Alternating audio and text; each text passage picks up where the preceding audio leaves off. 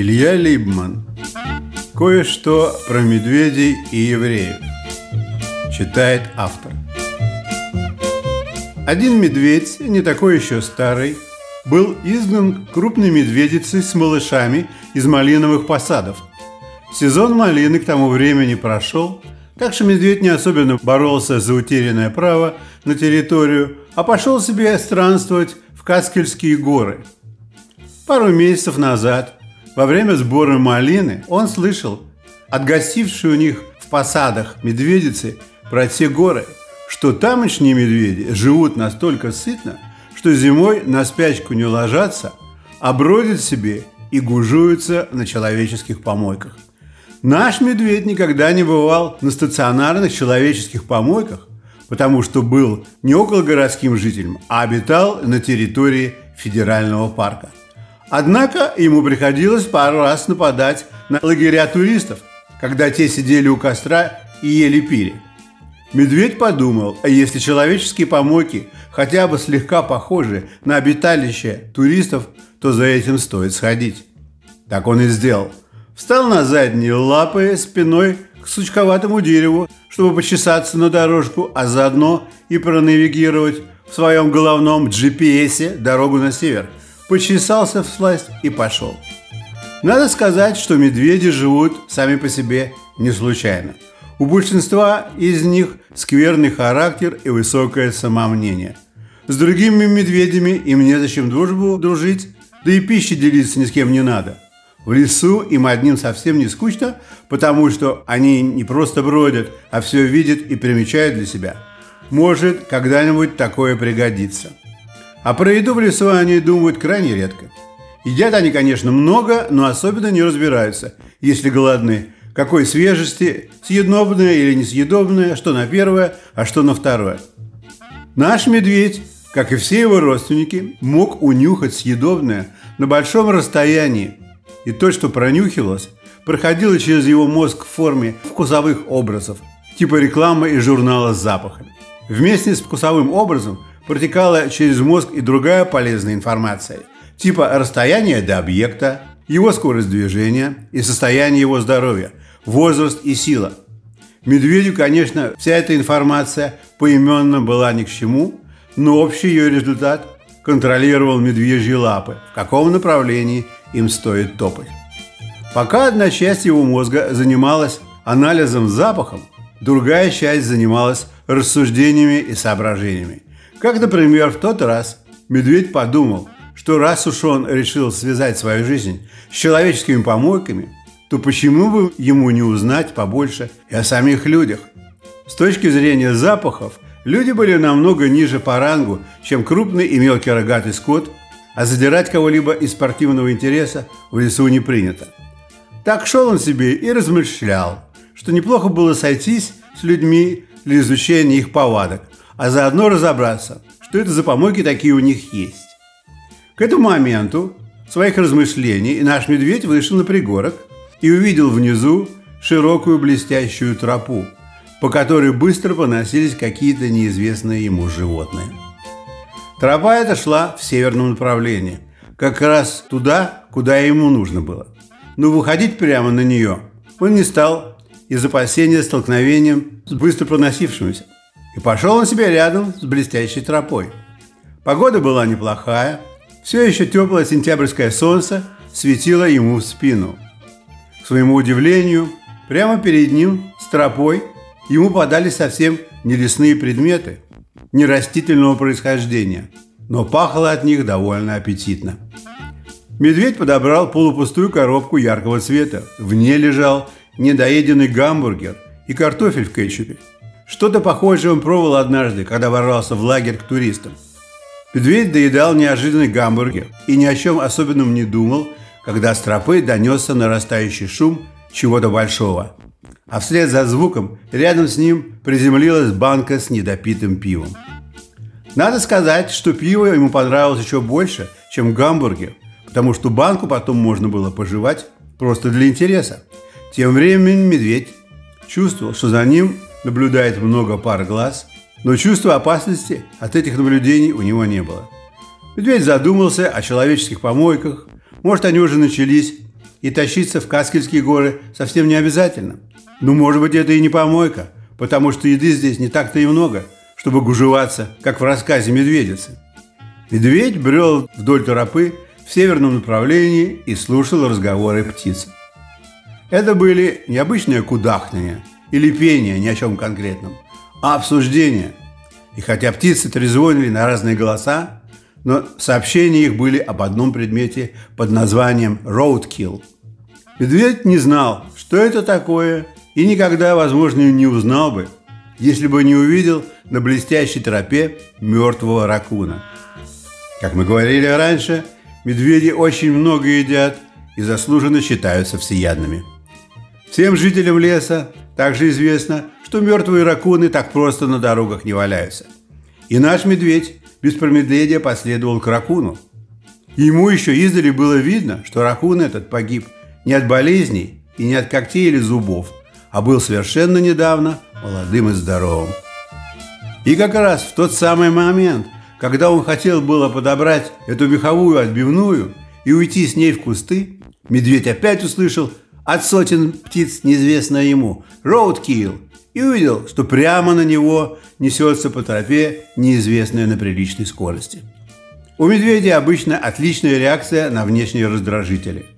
К тому же многие из них могут предвидеть неблагополучное.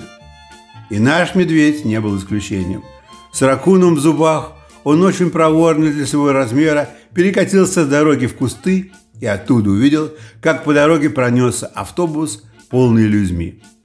Но на этом его заключения не закончились. Там в кустах, над ним низко, на дереве сидело несколько птиц с агрессивно растопыренными крыльями. Они наперебой кричали, что это их роудкилл. Все сразу встало на свои места в медвежьей голове. Быстро несущиеся убивая животных, которые переходят на другую сторону блестящей тропы. А хищные птицы этим питаются, но поскольку большинство из птиц не так молоды и настоящие гурманы – то они не бросаются обжираться так сразу, а выжидают, чтобы мясо немного подвялилось на солнышке и как следует отбилось другим быстро выносившимся. Медведь понимал птичий язык, но отвечал он на медвежьем. Он качнул пару деревьев так, что те затрещали и птицы улетели. Меховую отбивную, однако, он есть не стал. Уж слишком много было с ней возни и не так уж голоден он был. Тем временем за кустами на тропе раздалось шипение. Это остановился автобус. Из него медленно выходили люди. Потом другие люди также медленно влезали в него, и автобус унесся дальше на север. Смутная идея посетила медвежью голову. А что, если он поедет дальше на север в автобусе? Он бы мог сойти за пассажира, если бы имел бейсбольную шапку и твердо стоял на задних лапах. Сначала эта идея была очень смутной, но чем дальше шел медведь вдоль тропы, тем идея это принимала все более конкретные формы. Типа хорошо было бы еще иметь и рюкзак за спиной, газету и наушники на ушах. Тому времени на лес опустилась ночь. Медведь выбрал себе ложбину под большой сосной, откуда замечательно просматривался небосвод. Улегся и начал ждать. Когда небо потемнело настолько, что на нем замерцали звезды, он нашел среди них созвездие Большой Медведицы, пересчитал все его звездочки и заснул. Часть вторая. 17-летний Янкель Бернстайн любил свою работу. Теперь его голова была занята не только непонятными историями про жизнь доисторических еврейских племен, их хождением по пустыням и битвах с другими скотоводами за падбище. Теперь он работал в ювелирном цеху вместе со своими братьями и сестрами, тетками, дядьками и кузенами – его голова, не занятая никакими тривиальными познаниями, теперь была полностью посвящена названиям различных ювелирных номенклатур и местам, где они хранились. За несколько месяцев работы он запомнил абсолютно все и знал лучше любого компьютера сколько и каких изделий и запасных частей к ним у них в цеху имелось. Худосочный, с вечно шмыгающим носом, в засаленном сюртуке одного из старших в семье, он носился как челнок между этажами и комнатками, подносил недостающие детали и уносил готовые изделия. У него даже не было времени присесть и выпить свое дневное молоко с ломтем вчерашнего штруделя. Трое из его дедей, одна тетка, смотрели на него с надеждой, что они выдадут замуж за такого работящего паренька одну из своих дочек. Дочкам было это сказано, и они поедали Янкеля глазами, когда бывала такая возможность, и слали ему смс всякий раз, когда ходили в туалет по нужде. У Янкеля не было времени быть с ними галантным кавалером, но он просто измерял глазами видимые и невидимые прелести всех женщин, не исключая кандидаток, и не выделял особенно никого. В пять часов вечера большой автобус останавливался недалеко от их 47-й улицы, и все спешили занять в нем удобные места. Автобус это был необычный, рейсовый или экспресс, а чартерный – его нанимали для своих работников хозяева четырех ювелирных компаний, и каждый день недели, кроме субботы, автобус привозил в Нью-Йорк и увозил из города домой одну и ту же группу людей. Все они жили в одном маленьком городке за рекой на севере от большого города. Иногда автобус запаздывал на несколько минут, и работники ювелирных бизнесов вынуждены были стоять в самом центре Нью-Йорка и ждать. Своим внешним видом они были похожи на театрализованное шествие, представляющее картину XIX века. Тысячи туристов, гостей города, проходя мимо, именно так о них и думали и пытались распознать среди предполагаемых актеров знаменитости. Иногда в ожидании автобуса ювелиры курили сигареты. Туристы находили такое недоработкой в постановке и несоответствие с исторической действительностью – и недобро смеялись. Ювелирам было все равно, где они находятся, как они выглядят, кто все эти люди вокруг и почему они смотрят на них с таким интересом. Не интересовали их ни сверкающие рекламы величиной в 20-этажные дома, не одетые диснеевскими характерами, ханыги, предлагающие туристам сфоткаться с теми за деньги. Все ювелиры были как один аутистический организм в ожидании автобуса. Если время ожидания переваливало за две минуты, ювелиры начинали не на шутку волноваться. Они делились на группы и страстно обсуждали задержку транспорта. Речь их была, на удивление, артикулярной и легко доступной постороннему уху. Проходящие мимо туристы этому не удивлялись.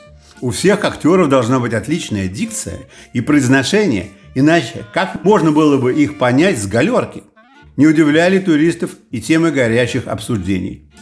Подумаешь, какой-то околореволюционный бред позапрошлого столетия. Но слушали говорящего далеко не все. А если быть еще точнее, то не слушал его никто. Каждый, кто желал что-то сказать по теме или без нее, просто ждал своей очереди, трех мгновений затянувшейся паузы оратора, чтобы вклиниться и произнести свое. Если пауза была прервана преждевременно, то два оратора говорили громко о разном, и между ними могла возникнуть склока. Неистовые речи вели исключительно мужчины, а женщины стояли в стороне с отрешенными лицами и придерживали свои парики при сильных порывах ветра. Большинство из них, несмотря на юный возраст, заметны были полнотой, неестественно белым цветом кожи и плоскостопием. Хотя все ювелиры знали друг друга долгое время, но в разговоры никогда не вступали с работниками ни своей компании. Мужчинам нельзя было заводить разговоры с женщинами, а женщинам с мужчинами, но можно было обсуждать противоположный пол между собой. К счастью, у всех у них были телефоны самых распоследних моделей, и религия не запрещала ими пользоваться.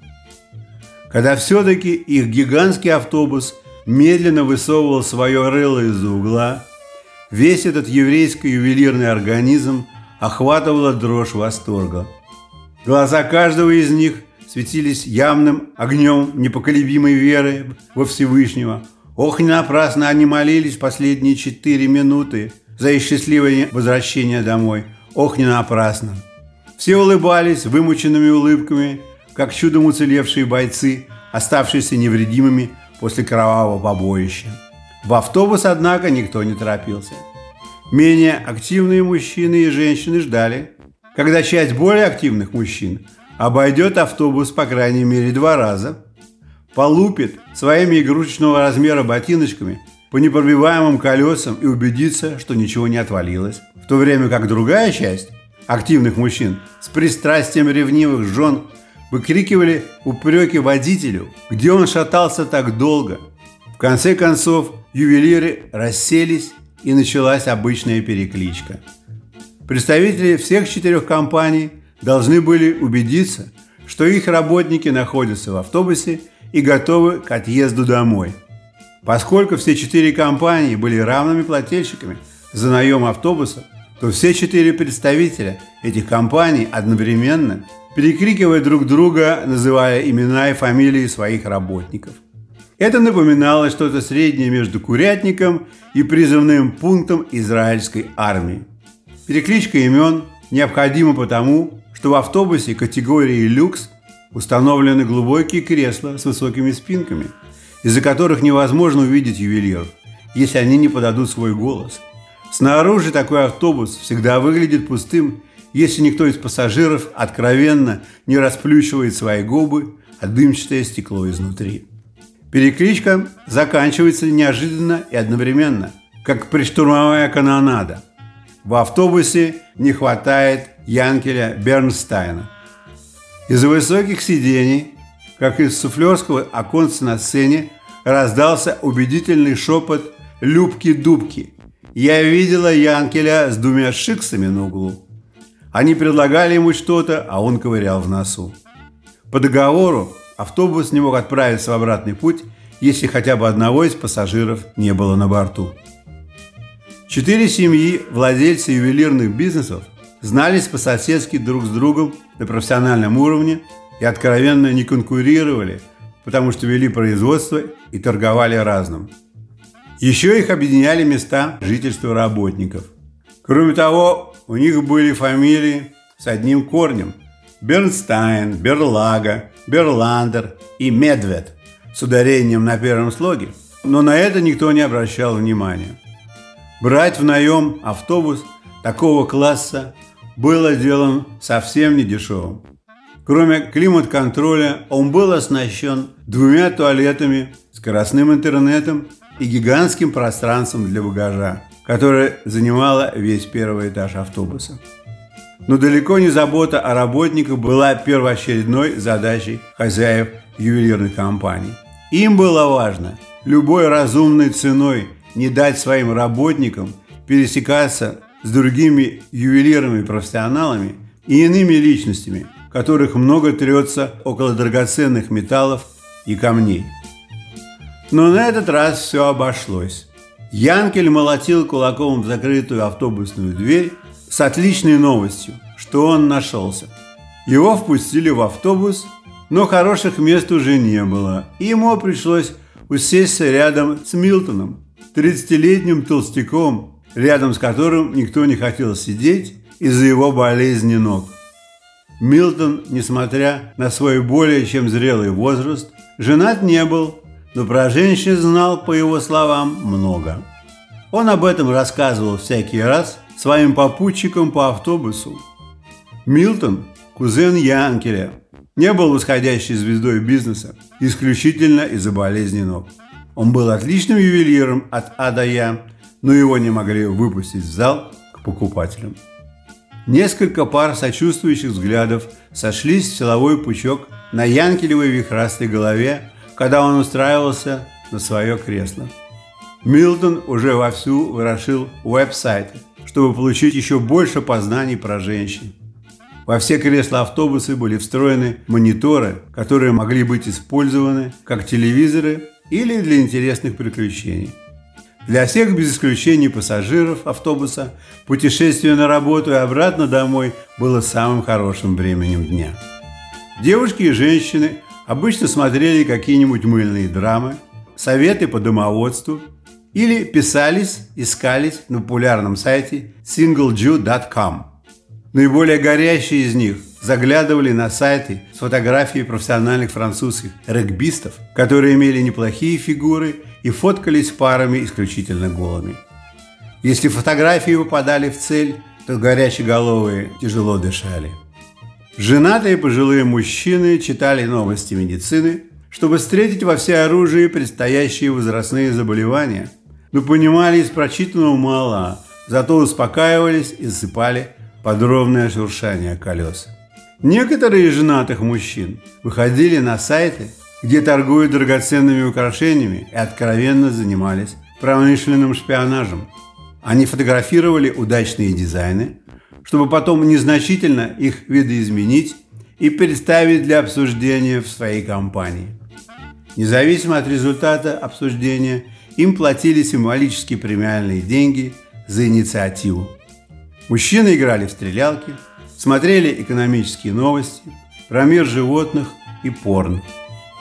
Самые отмороженные из молодежи из неженатых брали таблетку и два волоска проволоки от часовой батарейки зайчику одевали наушники и следили за точкой движения автобуса по GPS. Милтон смотрел японский мультипликационный порн и грыз сухое печенье. Янкель прочитал свои смс первый раз за целый день. В них не было ничего нового или значительного, или того, что требовало незамедлительного ответа.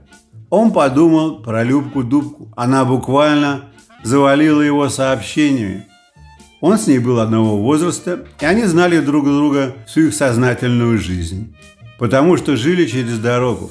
Правда, раньше ее звали просто Любкой, а Дубка прибавилась к ее имени, когда она достигла половой зрелости и расцвела формами тела.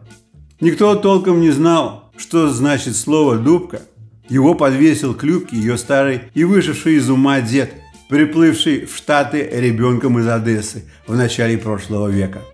Все остальные думали, что ее второе имя, как у индейцев, говорит о замечательной физической или умственной способности человека, но на неизвестном языке. Янкель побаивался Любки после случая во время бармитсвы ее младшего брата. Любка тогда тайком от взрослых напилась сладкого и крепкого Манишевича, затащила Янкеля к себе в комнату и стала раздеваться среди бела дня. Когда Янкель попытался ускользнуть из ее обнаженных объятий, она пригрозила ему, что закричит на весь дом и скажет, что он хотел ее изнасиловать, и при этом добавила, что ее дядья и братья возьмут его на вилы, как мужики-казаки взяли медведя-насильника из фольклорной истории их детства. Случай с Любкой не травмировал Янкеля и не отбил у него интереса к женщинам, а даже наоборот. Прочитав смс он переложил из куртки в сетчатый карман под экраном две коробки сладкого лекаха, который купил в этнической лавке сладости для своих младших сестры и брата во время ожидания автобуса. У них в семье все дети, да и взрослые, любили орехи в меду и не ждали праздников. Коробки были завернуты в желтый лист, вырванный из телефонной книги. Янкель не хотел играть в стрелялки – или обсуждать японский мультфильм с Милтом. Через проход от него сидел Кори. Все говорили, что этого Кори уже есть большая проблема со здоровьем. Кроме того, что он родился и вырос натуральным альбиносом, теперь он еще находился под постоянным эффектом паров от микросварки. Благодаря его природной близорукости, близкой к слепоте, ему в детстве сделали операцию на глаза – Такая операция стоила десятки тысяч, но превращала человека в живой микроскоп. Понятное дело, что средней еврейской семье такое бы было не по карману. За операцию заплатил ювелирный бизнес, который к тому же гарантировал Кори работу микросварщика до конца его короткой жизни. Кори не пользовался воздухоочистительной системой во время работы из-за неудобства болтающихся шлангов. Он просто вставлял себе в нос два фильтра от сигарет Lucky Strikes и говорил, что ему это очень помогает. Лучшие в мире фильтры смягчали пары серьезных кислот и не забивались мокротой из носа так быстро, как другие. Бернстайны из администрации только разводили руками, как в танце.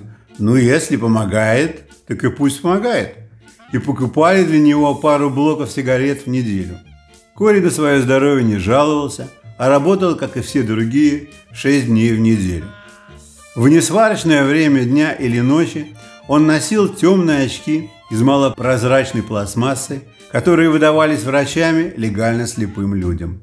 Вот и сейчас он сидел, развалясь, с полуоткрытым ртом, но вовсе не спал, а следил под музыку в наушниках за точкой движения автобуса на экране GPS. Янкель тронул Кори за плечо и получил от него таблетку с батарейкой на проводах. Хотя Кори и Янкель не были друзьями, но иногда между ними возникали разговоры. Кори совсем не пользовался компьютерами, а много читал про все в журналах 50-летней давности. Про таблетки с батарейками он вычитал в Popular Science за 1966 год. Такие таблетки официально использовались для устранения наростов и мозолей. Были предназначены только для наружного употребления и продавались без рецепта в любой аптеке. Батарейки к ним не прилагались и покупались отдельно. Дорога обещала быть долгой, потому что автобус все еще не выбрался из Манхэттена. Но за это никто из пассажиров не переживал. Янкель слушал Бенсон Хёрст Блюз, бруклинского исполнителя с большим потенциалом сорвать остатки своего голоса уже к следующему альбому. Музыка завораживала Янкеля драматичностью пауз в ностальгической истории про утерянную родину, которая была под другой звездой. Кори рассказывал, что исполнитель был когда-то евреем, но потом поменял религию на блюз, и что его музыка импонирует евреям потому, что в ней много тоски и арамейских древнееврейских слов. Когда композиция закончилась, Янгель опять тронул Кори за плечо и начал с ним разговор про песню. Как полноценному альбиносу и положено, Кори неважно слышал окружающий мир но это не мешало его и радости общения с единомышленниками. Чтобы не отвлекать от занятий остальных пассажиров автобуса, Кори и Янки перегнули свои тела через подлокотники сидений на середину прохода и нашептывали друг друга прямо в уши комплименты Бенсон Хилл Блузу. Так продолжалось некоторое время, пока Кори не углядел коробки с лакохом в сетчатом мешке – Ему захотелось сладкого, и он попросил Янкеля продать ему одну коробочку. Янкель подумал про себя, что не будет большого горя, если брату и сестре достанется одна коробка сладости на двоих, и достал одну упаковку. Пока Янкель разбирался, какую из коробок лучше открыть, Кори, как страстный любитель печати, бесконтрольно стал читать обертку, желтую страницу из телефонной книги. Страница была на букву «Б». И та просто кишила медвежьими фамилиями. Одних только Берманов было с треть лица, не говоря уже о других Берляевых и Беркиндах. Тем временем коробка с Леках была открыта, и они угостились первыми сладкими ромбиками. Кори вытянул за провода таблетку изо рта, чтобы не мешать два вкуса, и сказал «Медведи, евреи и мед – эти три понятия связаны друг с другом нерушимыми узами – мы, евреи, очень любим мед с незапамятных времен и исторически используем его в нашей пище. Медведи, с другой стороны, тоже любят мед. Именно поэтому их народность зовут медведями, сокращенно отведующих мед. Таким образом, именно мед может быть соединяющим нас звеном. Вполне возможно, что народность медведей – одно из утерянных еврейских колен, которое развилось по иным законам. Янкет успевал за логикой Кори и не видел в ней никаких противоречий. Даже наоборот. Он находил косвенные подтверждения, типа католики и протестанты считают, что человекообразные обезьяны – их дальние родственники, то почему медведи не могли бы случиться родственниками евреев? Но всего этого он не сказал вслух Кори, а только промолвил. Я никогда не слышал, чтобы медведь задрал еврея Зато о том, как он хотел любиться с еврейской женщиной, существует легенда. Добровольно это не каждому по плечу. И маленькую девочку Мириам он не съел, а просто забрал у нее медовые ковришки. Оба замолчали и потянулись за следующей порцией сладостей. Как в подтверждение сказанного и услышанного, они обратили внимание на коробку с леках. На ней была изображена молодая женщина, кормящая чем-то медвежонка. Кори, должно быть, не поверил своим глазам за пластмассовыми очками и задрал их на лоб, как это принято у сварщиков. Но в коробке по-прежнему был медвежонок и женщина. От глубины потрясения их разговор зашел в тупик, потому что теоретическая линия горизонта была достигнута. Янкель подумал, что жить с медведями совсем не обязательно, если они менее развиты, но помогать им они должны – если евреи с ними одного племени. Как раз в этот момент Кори, который молчал вовсе не потому, что ему нечего было сказать, выдохнул, что, возможно, медведи в не меньшей степени евреи, чем марокканцы или жители страны Йемен. Янкель ничего не знал об этом, но все равно кивнул в знак согласия. Оба молодых ювелира себя чувствовали очень хорошо от состоявшейся продуктивной беседы и только неудобство зависания над проходом в течение долгого времени слегка омрачало их дорогу.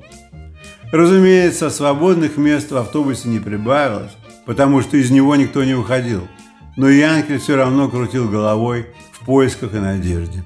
На самом заднем ряду никто не сидел, как обычно. Сидеть там было как-то не принято. Заднее сиденье не имело подлокотников – и предназначено было для лежащих по неволе пассажиров, больных или пьяных. Так Янкель и Кори переместились на заднее сиденье. Теперь, находясь в непосредственной близости, их беседа возобновилась с новой силой. Они вспомнили все случаи дружбы между людьми и медведями, включая бродячих цыган с медведями на цепях, медвежьи цирки, в которых звери ходили по канату, ездили на велосипедах и курили – Кори заметил, медведи умеют делать многое, но делают это неохотно и постоянно огрызаются, как евреи, и танцуют тоже, как евреи, довольно неуклюже. К тому времени автобус выбрался за городскую черту и мчался по извилистому шоссе среди вечно зеленых холмогоров. Уже значительно стемнело. Погода была безоблачной, в небе загорались первые звезды. Любка-дубка была очень расстроенной. Янкель не ответил ни на одно из ее телефонных посланий.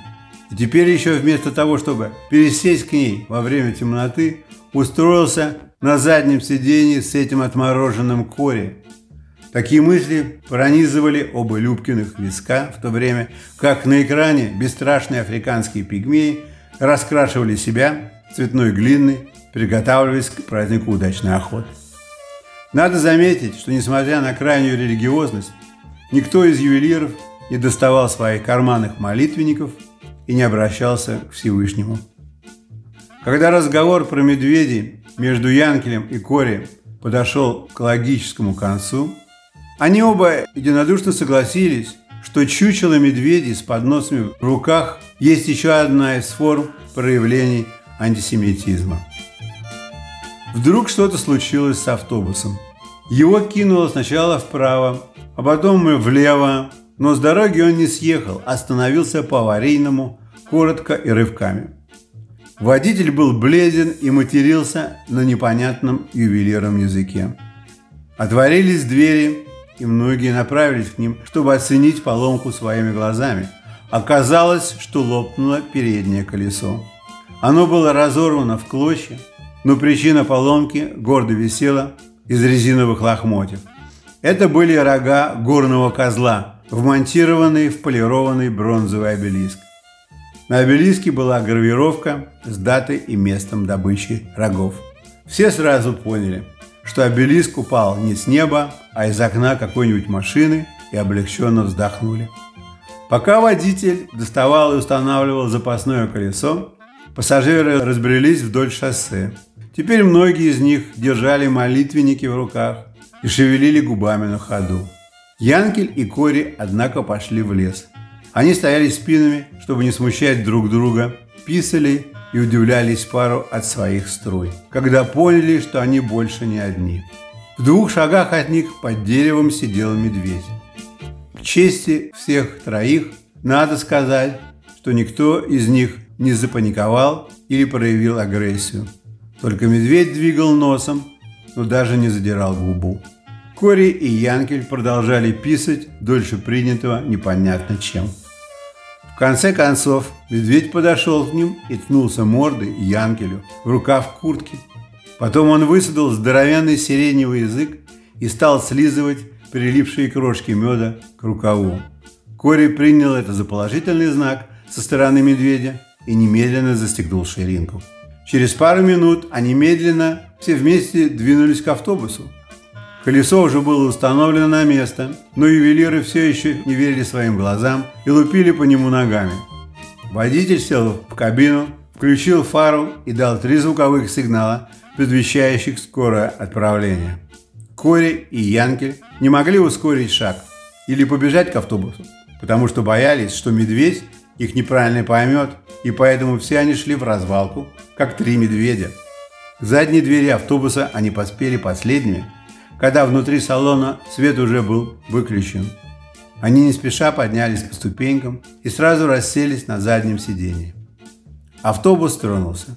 Медведь ехал в компании евреев к благодатным человеческим помойкам.